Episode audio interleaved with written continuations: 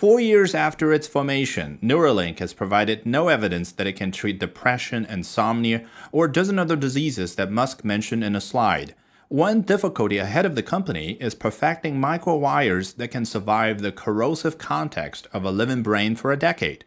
That problem alone could take years to solve.